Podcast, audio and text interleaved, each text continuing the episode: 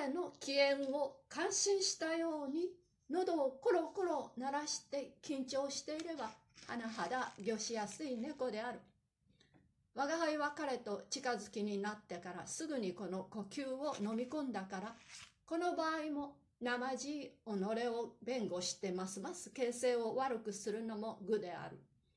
いっそのこと彼に自分の手柄話をしゃべらしてお茶を濁すにしくはないと思案を定めた。そこでおとなしく君などは年が年であるからだいぶ取ったろう。とそそのかしてみた。かぜん彼は障壁の結所に特感してきた。担当でもねえが三四十は取ったろう。とは得意げなる彼の答えであった。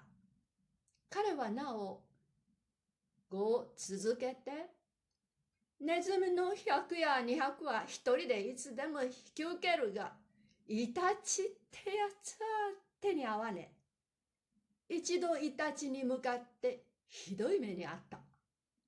へえ、なるほど。と相づちを打つ。黒は大きな目をパチつかせて言う。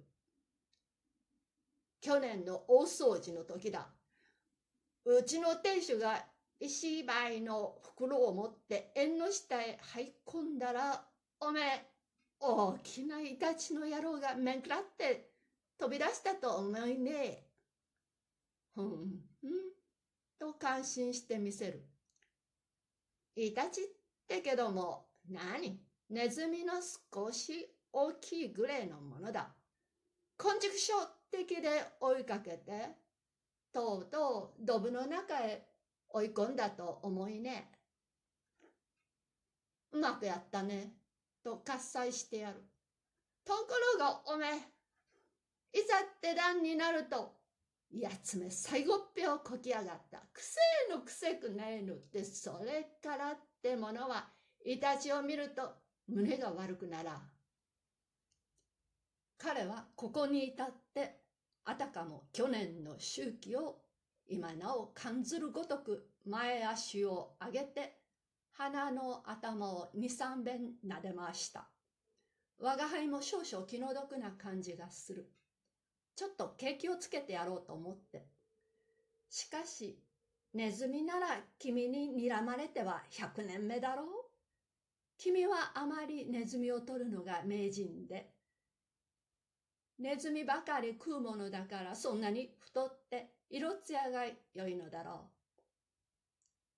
黒のご機嫌を取るためのこの質問は不思議にも反対の結果を提出した。彼は毅然として退職して言う。考えるとつまらねえ。いくら稼いでネズミを取ったって言って人間ほど不定やつは世の中にいねえぜ。人の取ったネズミをみんな取り上げやがって、交番へ持って行きやがる。交番じゃ誰が取ったかわからねえから、そのたんびに五千ずつくれるじゃねえか。うちの亭主なんか俺のおかげでもう一円五十銭ぐらい儲けていやがるくせに。ろくなものを食わせたこともありゃしねえ。おい、人間ってもの手の良い泥棒だぜ。さすが無学な黒も、このくらいの理屈はわかると見えて、すこぶる怒った様子で背中の毛を逆立てている。